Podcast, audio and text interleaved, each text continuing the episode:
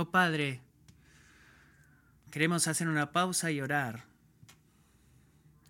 Un número de diferentes necesidades. Porque tú eres un buen Padre y tú nos cuidas. Y Señor, te doy gracias de que tu, tu fidelidad para alcanzar nuestras necesidades no depende en última instancia de nuestra fidelidad para entender toda nuestra necesidad u orar por toda nuestra necesidad como deberíamos, sino que tú nos has enseñado que oremos y tú dices que tú actúas y respondes la oración de tu pueblo. Así que con esa fe pido que tú nos des confort, provisión y suplas eh, las necesidades, la perspectiva, el gozo eh, eh, entre y des ese mismo gozo a miles de personas en Texas y sobre todo en Houston y sus alrededores. Podría sostener a, los equipos de emergencia que están sirviendo. Podrías traer contentamiento y confianza a las familias que han perdido todo lo que tenían en, en este mundo. Y oro, Señor, que tú des poder a tu iglesia ahí mismo. Oro por la iglesia de Sovereign Grace ahí en Texas, que cada día que están ayudando a sus vecinos y ayudándolos a, agarrar sus posesiones y tirarlas en un dumpster porque no sirven más, que tú tengas la oportunidad de hablar del tesoro que es Jesús, quien nunca falla, quien nunca se oxida, quien nunca se pone viejo o que se corrompa con el agua o se destruya con el agua. Dales oportunidad a nuestros hermanos de proclamar el Evangelio. Oro, Señor, que tú te muevas en el corazón de muchos, en nuestra iglesia, para poder ir, servir, proveer. Padre, también oro por todos los hombres y mujeres que están eh, yendo a las clases para enseñar a los niños en esta semana, que van a empezar la escuela eh, que incluso para los niños de King's Kids, para los maestros en esta mañana que están comeciendo el proyecto Evangelio, el nuevo currículum, que estoy tan emocionado de haber escuchado el domingo pasado, que tú puedas derramar bendición sobre ellos. Señor, dales poder a los maestros en esta iglesia para ayudar a los jóvenes y a los niños y a la iglesia en esta comunidad, para que seamos la iglesia que eh, practica la gracia del Evangelio de Dios. Gracias por el nacimiento de Judah Williams y Cameron Coffey. Oro por estos dos pequeños bebés. Señor, pido por miembros en esta congregación que están batallando con enfermedades crónicas, que algunos están en sus casas y no pueden estar acá, pero que van a escuchar la grabación después de esta reunión. Oro por ellos ahora y pido que tú estés cerca de ellos en su sufrimiento, que la sanidad que les espera en los cielos invada su cuerpo presente. Y hasta el día en el cual tú los sanes, que ellos puedan sostenerse en la fe, que tú eres bueno, que tú eres Dios y que tú estás en control. Señor, oro por aquellos en esta mañana que están siendo oprimidos y atacados, que caminan como derrotados porque el enemigo los está buscando destruirlos, maltratarlos, eh, criticarlos. Permíteles a ellos pues, encontrar refugio en tu justicia. Señor, que ellos puedan ver que tú eres un Dios justo, que tú recompensas la justicia y que tú castigas eh, al malvado. Sostén nuestro clamor de fe en medio de toda la opresión. Y Señor, ¿podrías ayudarnos a confiar de que hay un día de liberación que está por venir. Oh Señor, no vamos a tener, no tendríamos esperanza de mantenernos firmes si no supiéramos dos cosas. Primera, que tú nos sostienes.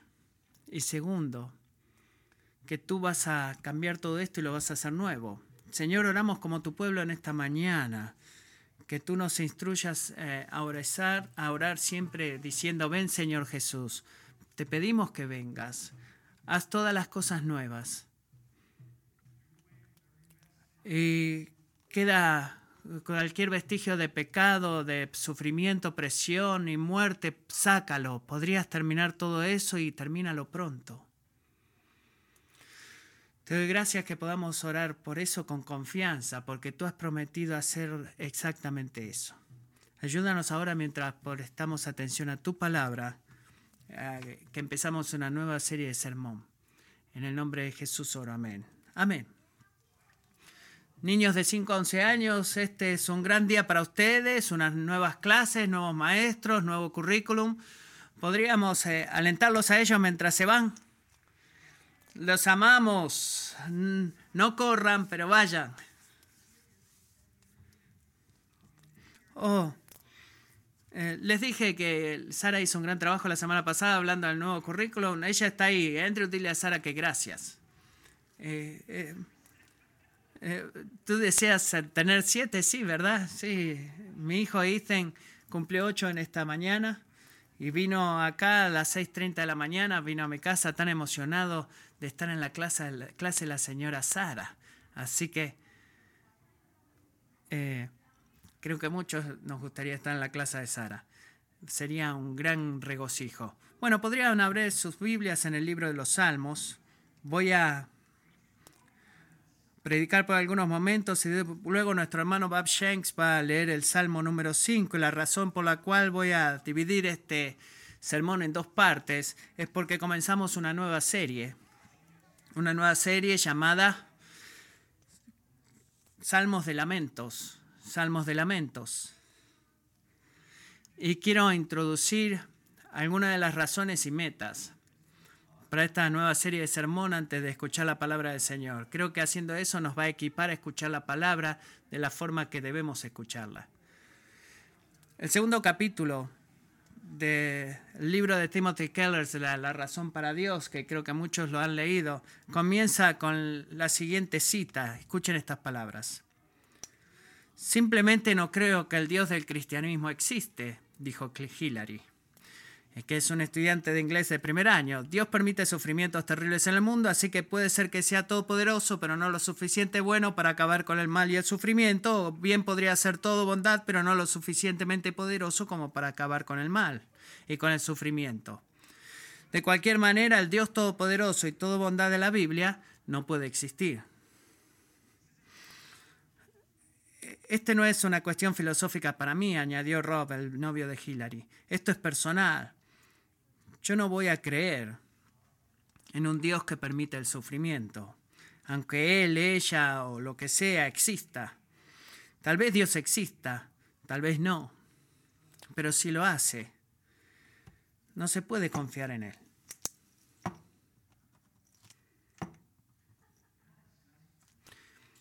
Esas situaciones o afirmaciones no son inusuales. Eso es común. Muchas veces eso no es solamente quizás común en el mundo, sino que es común en nuestros corazones también. Como iglesia, creo que la mayoría de nosotros luchamos en algún punto de nuestra vida con la realidad de la maldad y el sufrimiento y la implicación de la maldad y el sufrimiento para nuestra, nuestro creer en Dios, número uno, y incluso aunque creamos que exista, nuestra actitud hacia Dios, y menciono la actitud hacia Dios porque incluso como cristianos, y creemos que Dios existe, no somos inmunes a la lucha con el sufrimiento y la maldad. Así que eh, detente y considera por un momento las dos preguntas que quiero que cada uno de nosotros escuchemos y respondamos mientras comenzamos esta serie en los Salmos de Lamentos. Esta es la primera pregunta. ¿Cómo tú respondes al sufrimiento? ¿Cómo respondes tú al sufrimiento? No dije cómo crees tú que debes responder, sino cómo respondes tú al sufrimiento en tu vida o en la vida de la gente a tu alrededor. Tratas de, ignorarte a ti mismo, de minimizar tu dolor, de permanecer positivo, de adormecer ese dolor, tratas de enterrarlo o ahogar ese sufrimiento. Eh, eh, como por ejemplo haciendo otras actividades, mirando películas, este, eh, o tomando sustancias para sacar. Quizás este, te has acostumbrado al sufrimiento. Un mundo, estamos en un mundo en el cual quizás te reaccionas con ira o quizás eres consumido con la amargura o la venganza. Quizás tiemblas de temor, convencido, convencida de que eh, si las cosas pudieran ponerse peor, se pondrían. Ahora, hazte esta otra pregunta, la pregunta número dos. ¿Cuál es tu respuesta natural al sufrimiento? o qué dice tu respuesta natural al sufrimiento acerca de quién crees que es Dios? Dos preguntas.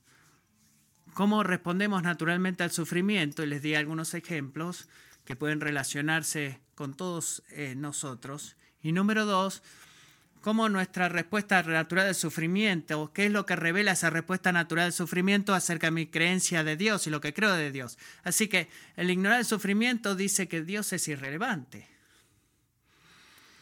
El ahogar el sufrimiento dice que Dios es insuficiente. Desesperarte en sufrimiento dice que Dios no está involucrado. Actuar con ira hacia el sufrimiento dice que Dios es injusto y tener miedo al sufrimiento dice que Dios no está en control. ¿Cómo respondemos al sufrimiento? Siempre, sin excepción, dice algo y revela algo acerca de lo que verdaderamente creemos que, que es Dios.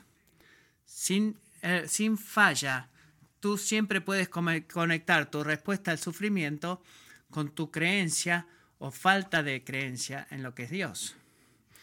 Quizás esa creencia sea verdadera o quizás esa creencia sea falsa, pero siempre hay una conexión.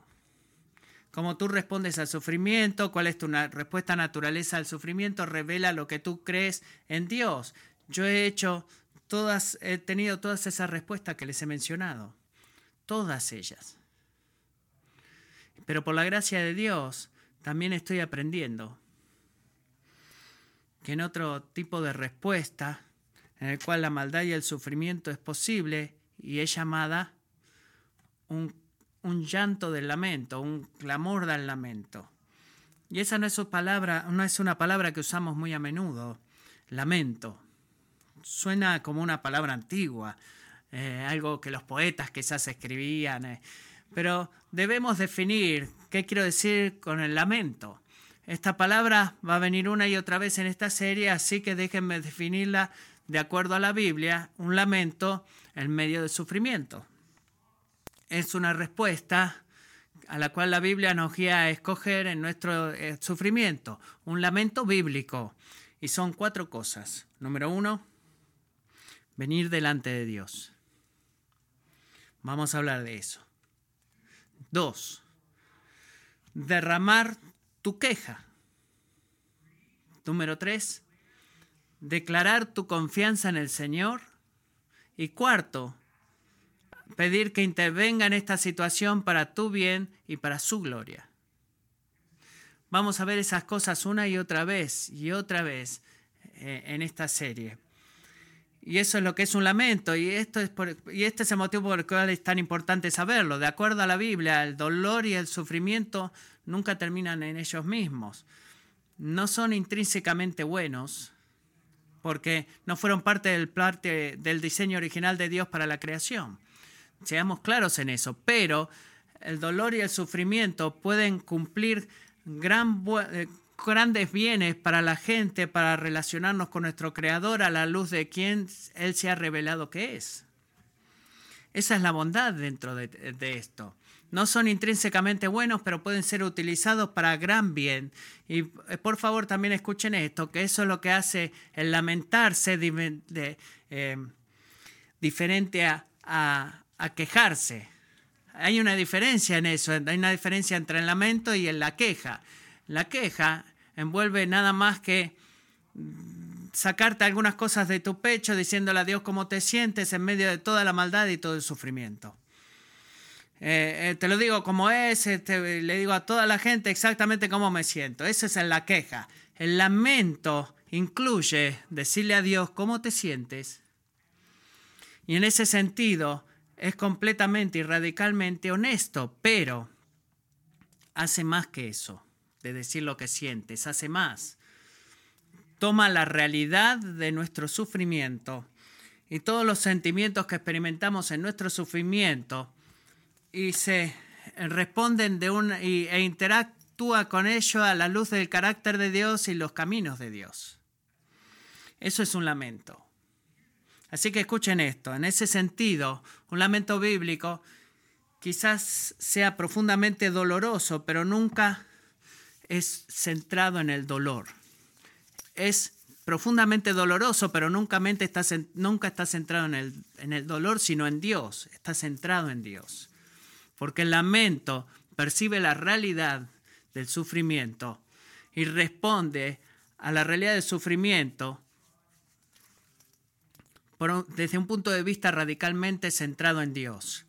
No es como naturalmente respondemos al sufrimiento que apuntado desde el punto de vista de, Dios eh, como el centro, sino que lo hacemos desde el punto de vista del sufrimiento. Y es una de las razones por la cual conozco mi corazón y creo que no estoy solo.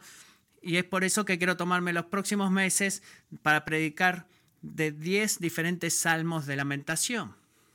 Salmos de lamento. Si no lo conocen ahora, pero quizás la mayor concentración de salmos de lamentos o oraciones de lamentos se encuentra en el libro de los salmos. He, leído el Salterio el último año y la tercera parte de todos los, salmos son lamentos.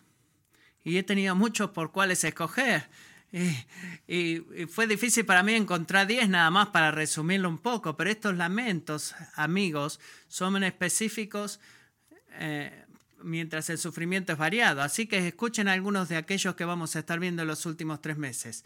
Lamento por la culpa, lamento por el inocente, lamento por la traición, lamento por, por la edad, lamento por la enfermedad, lamento en medio del sufrimiento colectivo, un lamento donde la fe está desvaneciéndose, un lamento por ser víctimas de la injusticia, víctimas porque tenemos una gran tentación de pecar.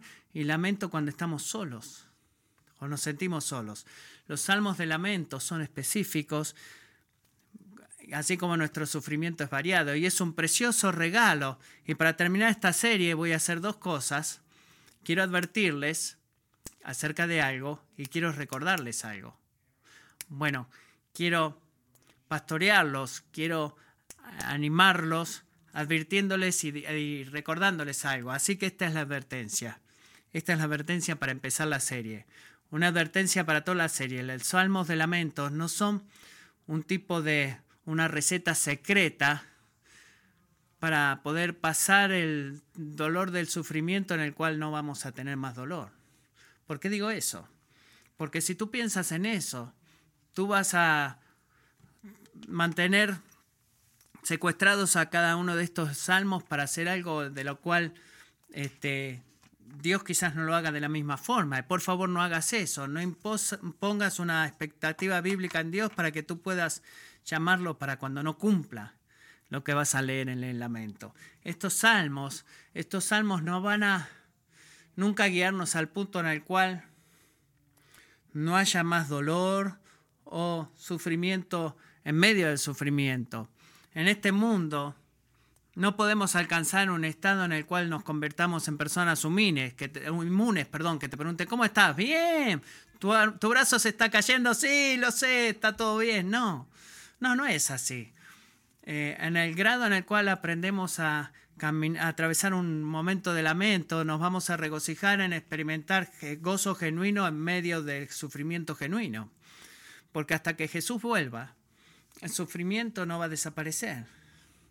Es por eso que voy a seguir hablando de esto hasta que Cristo vuelva.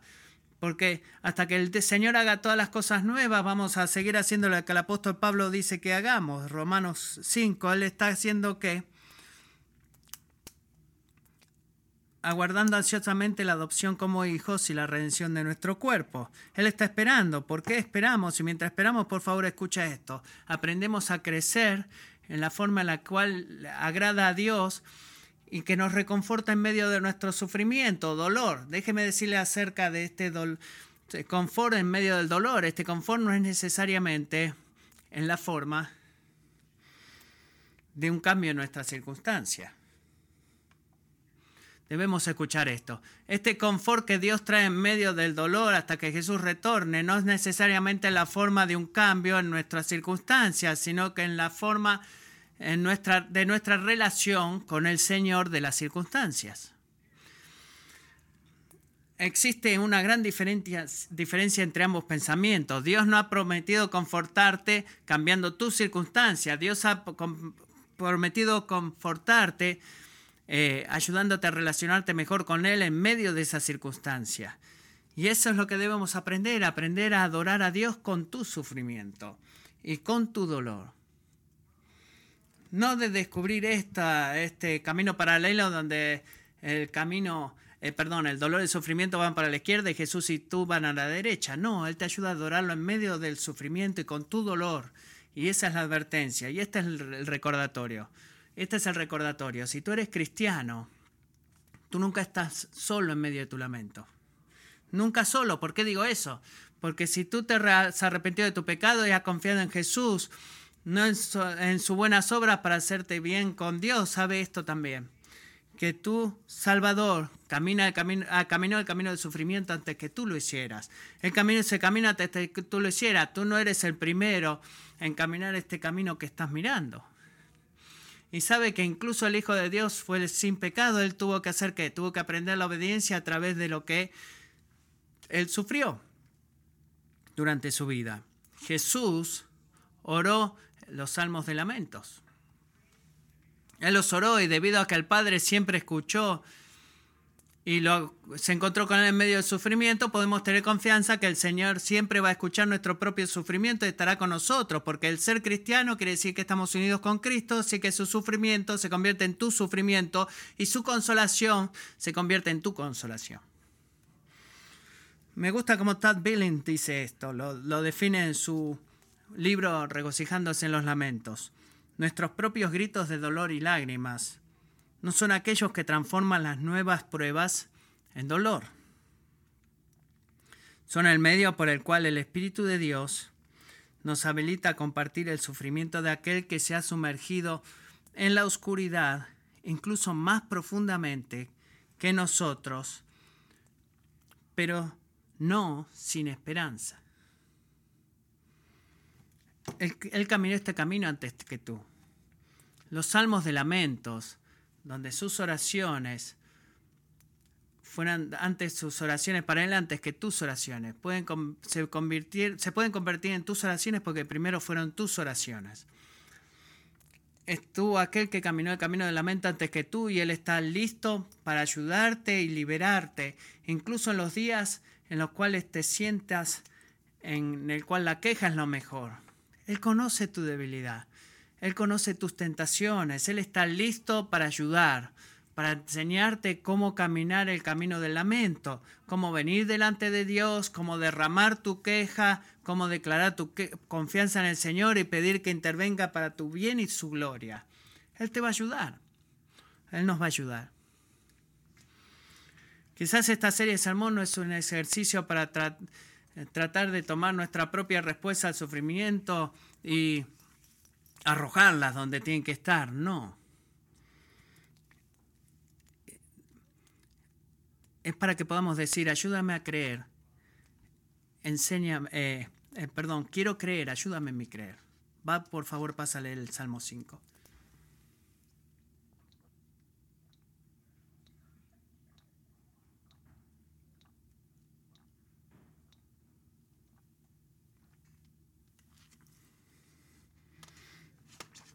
Escucha mis palabras, oh Señor. Considera mi lamento. Atiende a la voz de mi clamor, Rey mío y Dios mío, porque en ti es a ti a quien oro. Oh Señor, de mañana oirás mi voz. De mañana presentaré mi oración a ti y con ansias esperaré. Porque tú no eres un Dios que se complace en la maldad, el mal no mora en ti. Los que se ensalzan no estarán delante de tus ojos aborreces a todos los que hacen iniquidad, destruyes a los que hablan falsedad. El Señor aborrece al hombre sanguinario y engañador, pero yo, por la abundancia de tu misericordia, entraré en tu casa. Me postraré en tu santo templo con reverencia. Señor, guíame en tu justicia por causa de mis enemigos. Allana delante de mí tu camino, porque no hay sinceridad en lo que dicen. Destrucción son sus entrañas, sepulcro abierto es su garganta. Con su lengua hablan lisonjas, Tenlos por culpables, oh Dios, que caigan por sus mismas intrigas. Échalos fuera por la multitud de sus transgresiones, porque se rebelan contra mí. Pero alégrense todos los que en ti se refugian, para siempre canten con júbilo, porque tú los proteges. Regocíjense en ti los que aman tu nombre. Porque tú, oh Señor, bendices al justo, como con un escudo lo rodeas de tu favor. Esa fue la palabra del Señor.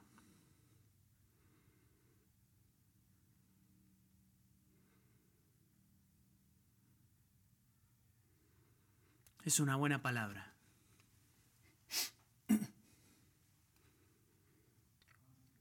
Quiero comenzar esta serie predicando el Salmo 5 porque creo que ilustra los cuatro elementos que les he mencionado temprano. Venir delante de Dios, derramar tu queja, declarar que tu confianza en el Señor y pedirle que intervenga para tu bien y para su gloria. Eh, esos cuatro elementos generales que está eh, en sus Biblias justo arriba de la Biblia eh, de acuerdo a la tradición judía, atribuyen este salmo al rey David, incluso que no sabemos la situación exacta que está experimentando, pero esto es lo que sí sabemos. Sabemos que el salmo, eh, es, en este salmo le expresa un intenso sufrimiento eh, y, la atención que sobre la gente que se opone a él. Así que miremos Salmo 5, versículo 8. Dice, Señor, la referencia acá para mis enemigos es literalmente traducida del hebreo aquellos que me observan. ¿Está bien? Es una imagen, es tan vívida de gente que estaba alrededor de David. Estaban evaluando cada movimiento, estaban muriendo por oportunidades para destruirlo, para desestimarlo y destruirlo. ¿Te has sentido así alguna vez? Él había sido oprimido por cada uno de los rincones y esa opresión toma diferentes formas. Miren el versículo 9. Versículo 9, miren lo que dice. ¿Cómo lo oprimían? Porque no hay sinceridad en, en lo que dicen. Traducción, sus palabras no pueden ser confiables. ¿Te sientes mal? Destrucción son sus entrañas. Traducción, querían destruirlo. Sepulcro abierto es su garganta. Traducción, sus palabras traían ruina y muerte. Es una imagen poderosa. Eh, la, garganta de alguien que se habla y, eh, se abre y habla y él lo único que ve es que es una tumba. ¿Y qué es lo último que dice? Con su lengua blandizonjas trataban de eh, criticarlo ah, con palabras que no hablaban la verdad. Así que si no lo sientes ahora, este salmo está navegando en lo que yo llamo un, campo minado de relacional, una situación en la... la derrota parece más que va a suceder que la victoria. Eh, no se puede distinguir lo que es verdad de lo que es falso. ¿Y cómo respondemos de acuerdo a eso? Cuando no podés ver qué es lo verdad y quiénes son sinceros y quiénes no. Un conflicto en tu familia o en tu oficina o en tu iglesia. ¿Alguna vez te has sentido así? Si vamos a correctamente interpretar y aplicar los salmos, debemos aprender a leerlos por lo que son. Debemos leerlos por lo que son. Son una teología del sufrimiento en forma poética. En forma poética, y como otras formas de la poesía, tienen un, significado de comunicación a través de imágenes eh, y sentidos, como decir que sus gargantas son sepulcros abiertos. Es una imagen de sufrimiento y, él ves lo que él sentía y lo que es mucho más claro y mucho más adecuado si lees una oración que lo describe todo, esta imagen que tiene tanto para ver. Y es lo que debemos prestar atención. Y debido a estas imágenes y símbolos, creo que los salmos, especialmente los salmos de lamentación, son fáciles de conectar con la narrativa histórica. ¿Por qué la vida de David se encuentra en 1 y 2 de Samuel? Puede encontrar parte de la vida de David. Pero debido a que estas imágenes y símbolos, muchos de los salmos de lamentos, son muy fáciles de conectar Pero esto es lo que quiero recordarle, amigos. Incluso que el lenguaje es más emocional y las imágenes son más poéticas. El libro de los salmos, los salmos de lamentos, no son menos, no son menos autoritativos que las, eh, la, la, inspiración de la palabra que habla Dios y todas las partes inspiradas por Dios en la Biblia. De qué vida que el lenguaje es más simbólico y más poético en los salmos no significa que de alguna forma eh, sea menos verdad o menos cierto eh, en la escala de lo que es la verdad, que es la palabra de Dios. Así que nos enfocamos en imágenes, pero recordamos el significado acá y que es autoritativo. Ahora, esto levanta una pregunta. Otra pregunta creo que quiero ponerle cimientos para esta serie. Mientras trabajemos en los salmos, vamos a estar torciendo o doblando la aplicación de un salmo en específico, por ejemplo el Salmo 5, si tratamos de aplicarlo en la situación del sufrimiento o la opresión que experimentamos, no es exactamente igual a lo que David está experimentando. ¿Me están siguiendo en eso? Vamos a hacer violencia a la palabra de Dios, como podríamos hablarlo así metafóricamente, o podríamos decir, eh, sus gargantas son un sepulcro abierto. Ah, bueno, este está bueno. Estoy en una relación ahora en lo que se siente de que esa persona que viene como a mí y se sienten como eh, sepulcros abiertos y este salmo va a ser tan bueno para ayudarme. Eh, esta persona no me ha, no ha hablado con lisonjas y digo, ah, no, esto no lo ha dicho esta persona, entonces debo buscar otro salmo. No, no, verdaderamente no.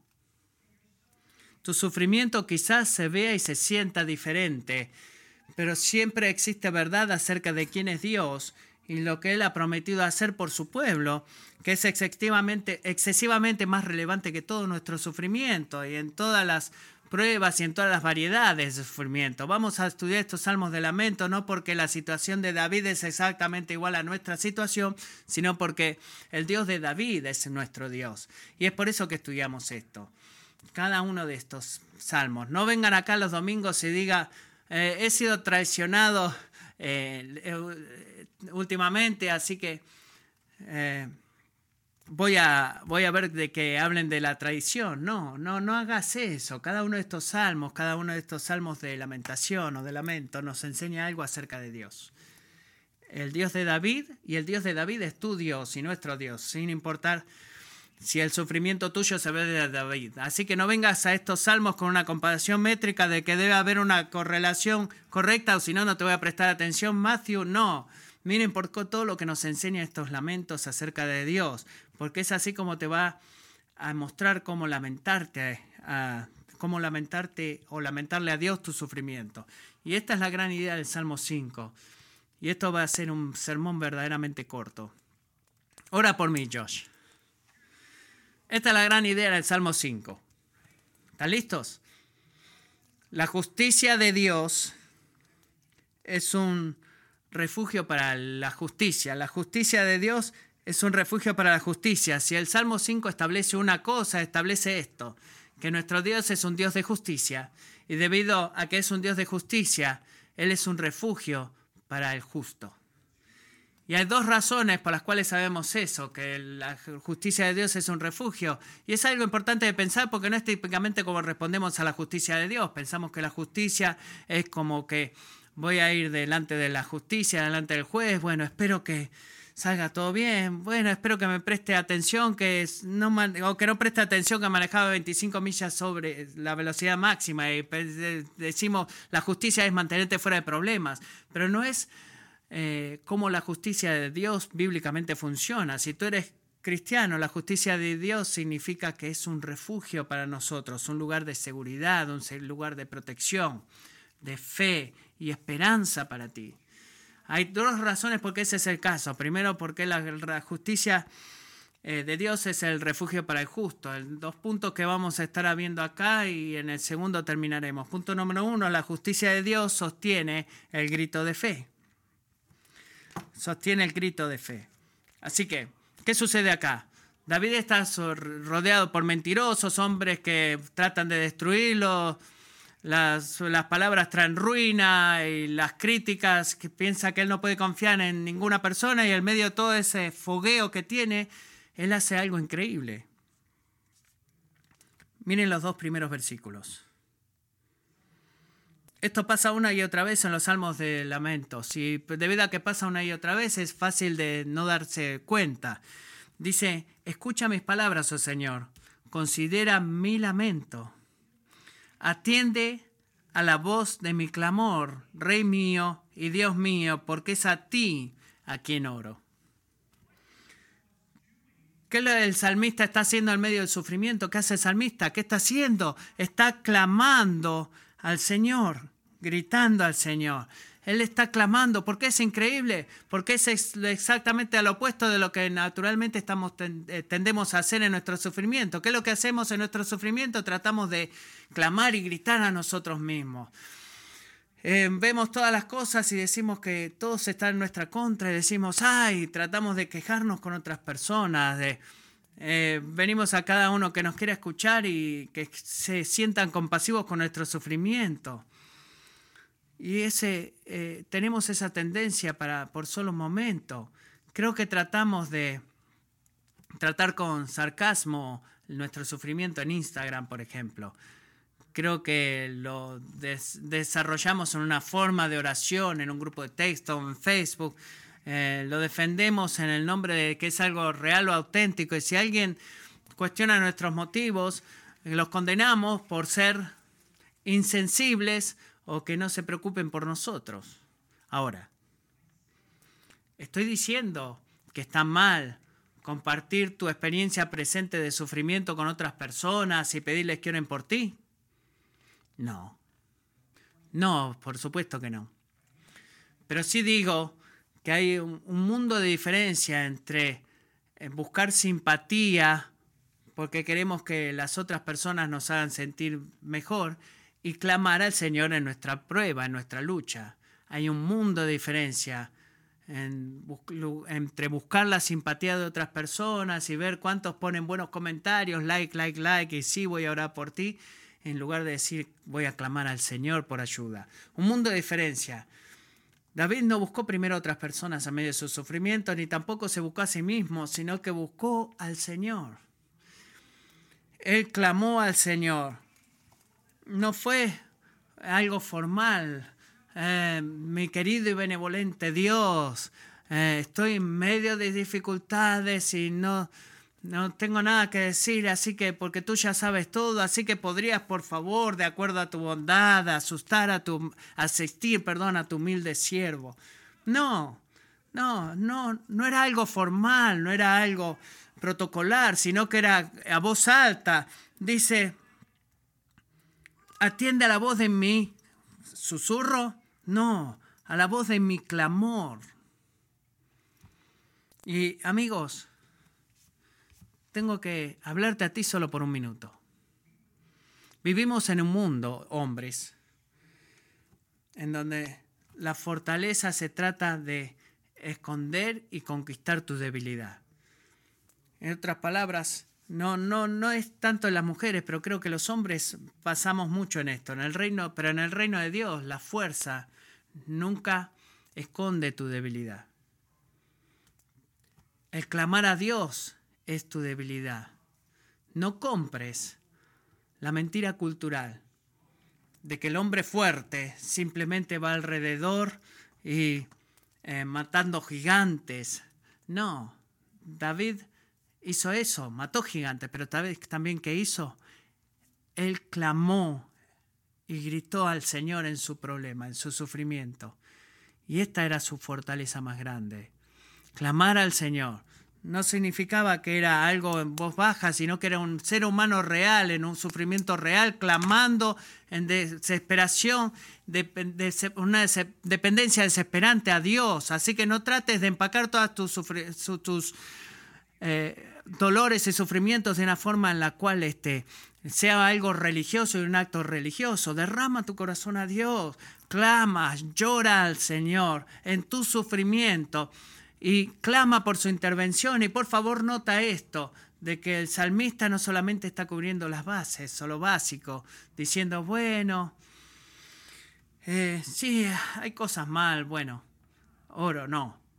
Él ora con, con expectativa de confianza. Mira el versículo 3, de confianza de que Dios va a su voz, de que Dios va a escuchar su voz y que mientras derrama su lamento al Señor, el Señor va a ser fiel a actuar a su favor.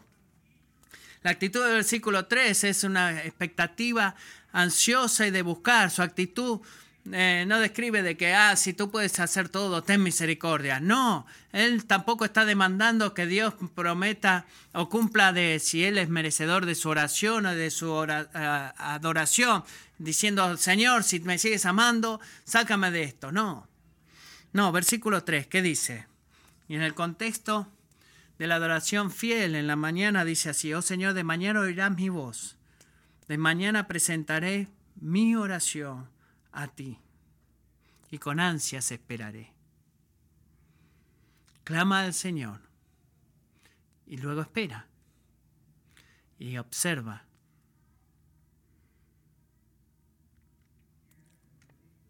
Y esta es la pregunta del millón de dólares.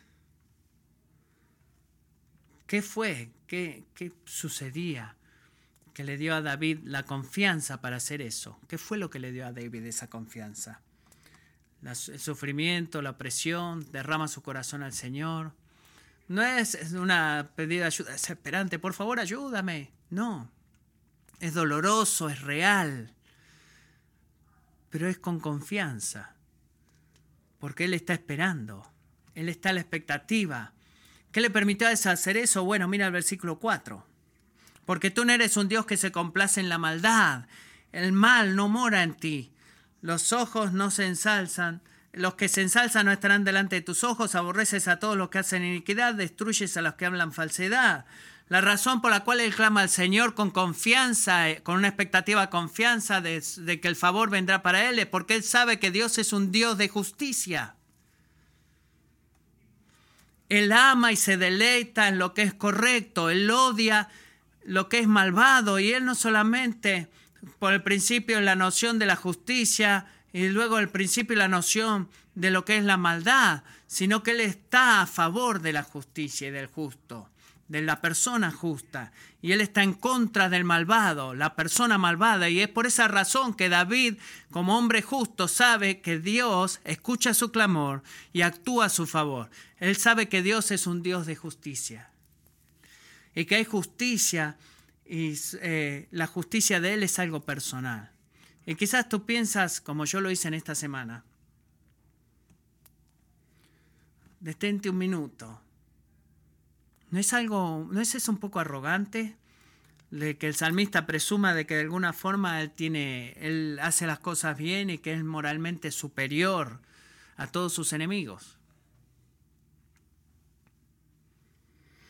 Bueno, David tenía algunas cosas malas en su vida. Eh, en el tope de la lista, adulterio y asesinato.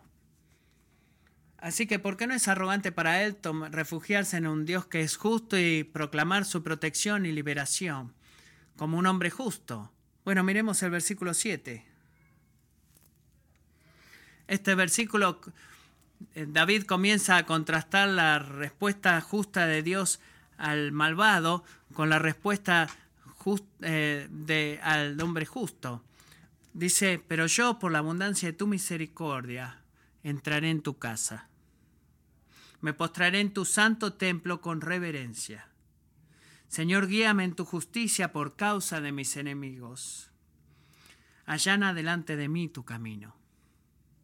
Amigos, ¿se han dado cuenta que en ese versículo él públicamente declara el Evangelio?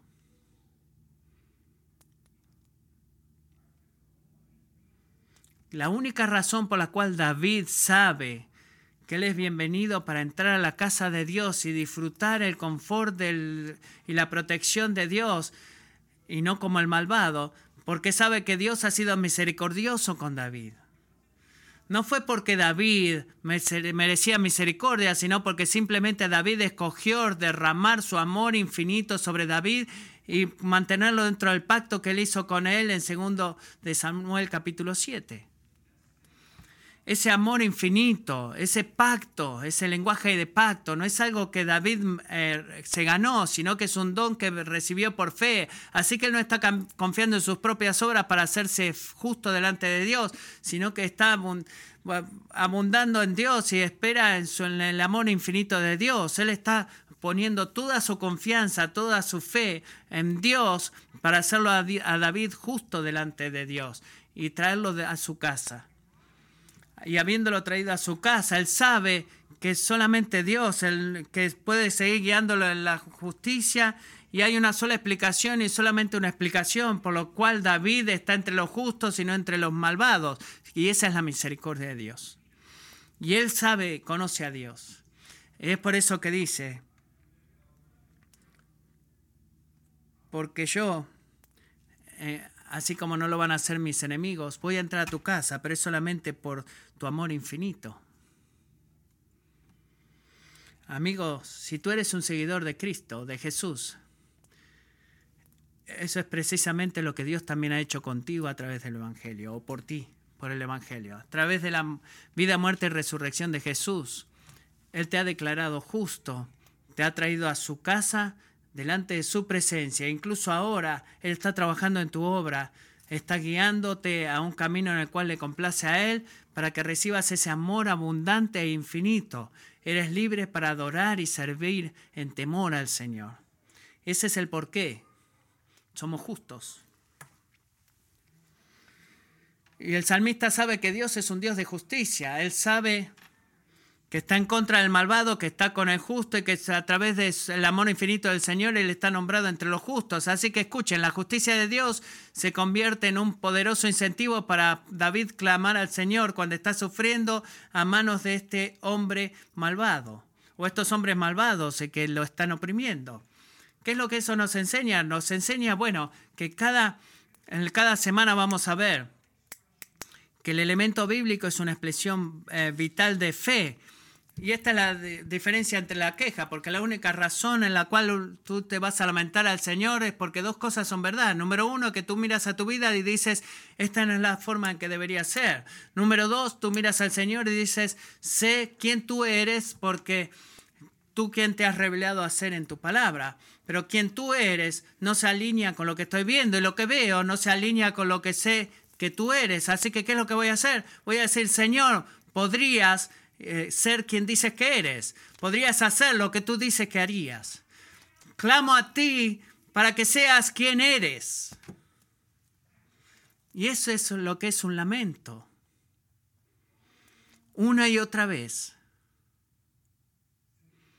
Una expresión de fe de, para decir con, con lágrimas en medio del momento difícil de que crees en el Dios y en la bondad de ese Dios.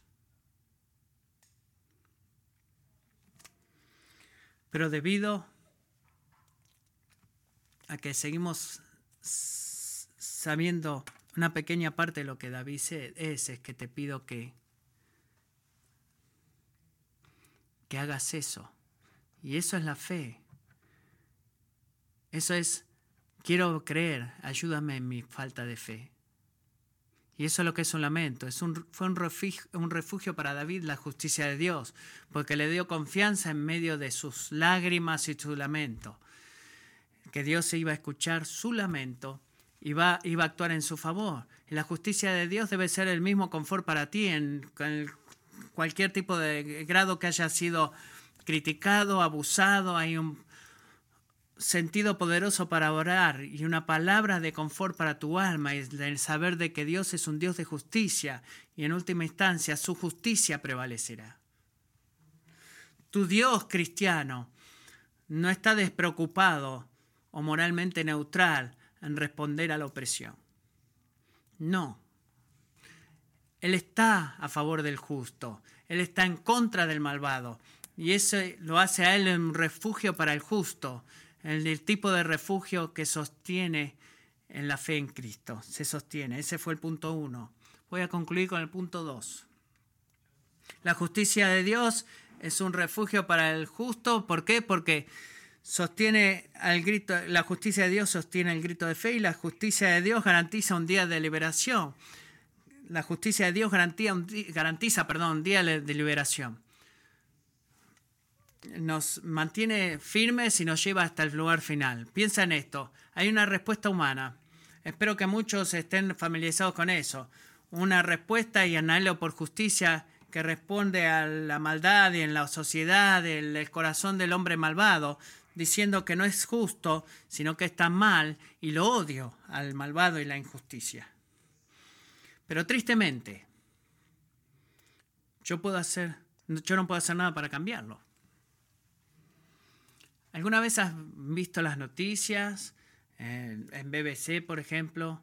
Ver lo que está pasando en África y en otras partes del mundo. Y algo dentro tuyo te dice, eso está tan mal no está bien y odio eso. Y luego el segundo pensamiento, no tengo poder para cambiarlo. Estoy sentada aquí en Estados Unidos a miles de kilómetros y no puedo físicamente hacer nada ahora para llevar a fin todo el sufrimiento que veo en el mundo. Esa es una experiencia normal de los seres humanos. Pero alabado sea Dios, amigos, que esa nunca es su respuesta. Para la maldad moral o el sufrimiento, Él no está personalmente preocupado, pero no, no disponible para actuar, sino que Él está infinitamente preocupado y poderoso para salvar, infinitamente poderoso para salvar. Así que miremos el versículo 10. David ora que Dios no se detenga en su juicio a los, a los malvados. Y miren lo que vemos acá. Deberíamos estar clamando a Dios que salve a nuestros enemigos. No, Jesús nos ayuda y enseña a orar por nuestros enemigos. porque David pide que los juzguemos? Vamos a estar en todo esto de, de estos salmos más tarde en la serie, de que habla eh, de, juzgar al malvado y de condenarlo y de castigarlo. Bueno, ¿qué está pasando acá? Dice, bueno, Señor, saca al malvado. Tres cosas. Primero, hay una asunción en el versículo 10 que sus enemigos se han rehusado a arrepentirse y buscar el perdón. Segundo, el salmista solamente está pidiendo a Dios que haga lo que él ha prometido hacer desde el principio del tiempo que es recompensar al justo y, juzgar al malvado. Si tú no apruebas que Dios está, eh, es serio en, juzgar al, impío, entonces mira la cruz. Él no, va a lidiar con el pecado, él es serio acerca del castigo a los malvados y a la maldad. Y él está en serio en liberar al justo y, recompensar al justo, y eso se ve en toda la Biblia. Y tercero, Recuérdame esto mientras mira el versículo 10.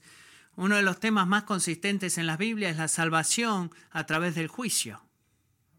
En otras palabras, es solamente cuando el malvado o el malvado dentro nuestro o a nuestro alrededor es destruido que nuestro sufrimiento puede ser limpiado o quitado. Y es exactamente lo que hizo Dios con los israelitas al liberarlo del ejército egipcio en el Mar Rojo. Salvación a través del juicio. Y así que esto es lo que clama Dios a, David a Dios que haga acá. Dios no te detengas, respóndeme eh, en mi en intrigas, sálvanos, ah, sálvame ah, al destruir a aquellos que tratan de destruirnos. Y es una buena oración para orar. Y es bíblica y no es anti-Nuevo Testamento. ¿Por qué no? Porque en un mundo lleno de violencia y maldad, ¿qué es lo que Jesús nos pide? Eh, que oremos, Padre, libéranos del mal, libéranos del mal. Así que oramos que tú hagas eso trayendo a nuestros enemigos al arrepentimiento, pero si no quieren arrepentirse, Señor, entonces destruyelos y hazlo rápido. Vindica a tu pueblo por el bien de tu gloria y nuestro bien, eh, que eh, causa que tu justicia prevalezca. Eso no es arrogante, eso no es injusto, no es este, en un mundo ético en el mundo que te dice cómo sabes que está bien o mal. Existe algo que es bueno y malo porque hay un Dios en los cielos que ha decretado lo que está bien y está mal.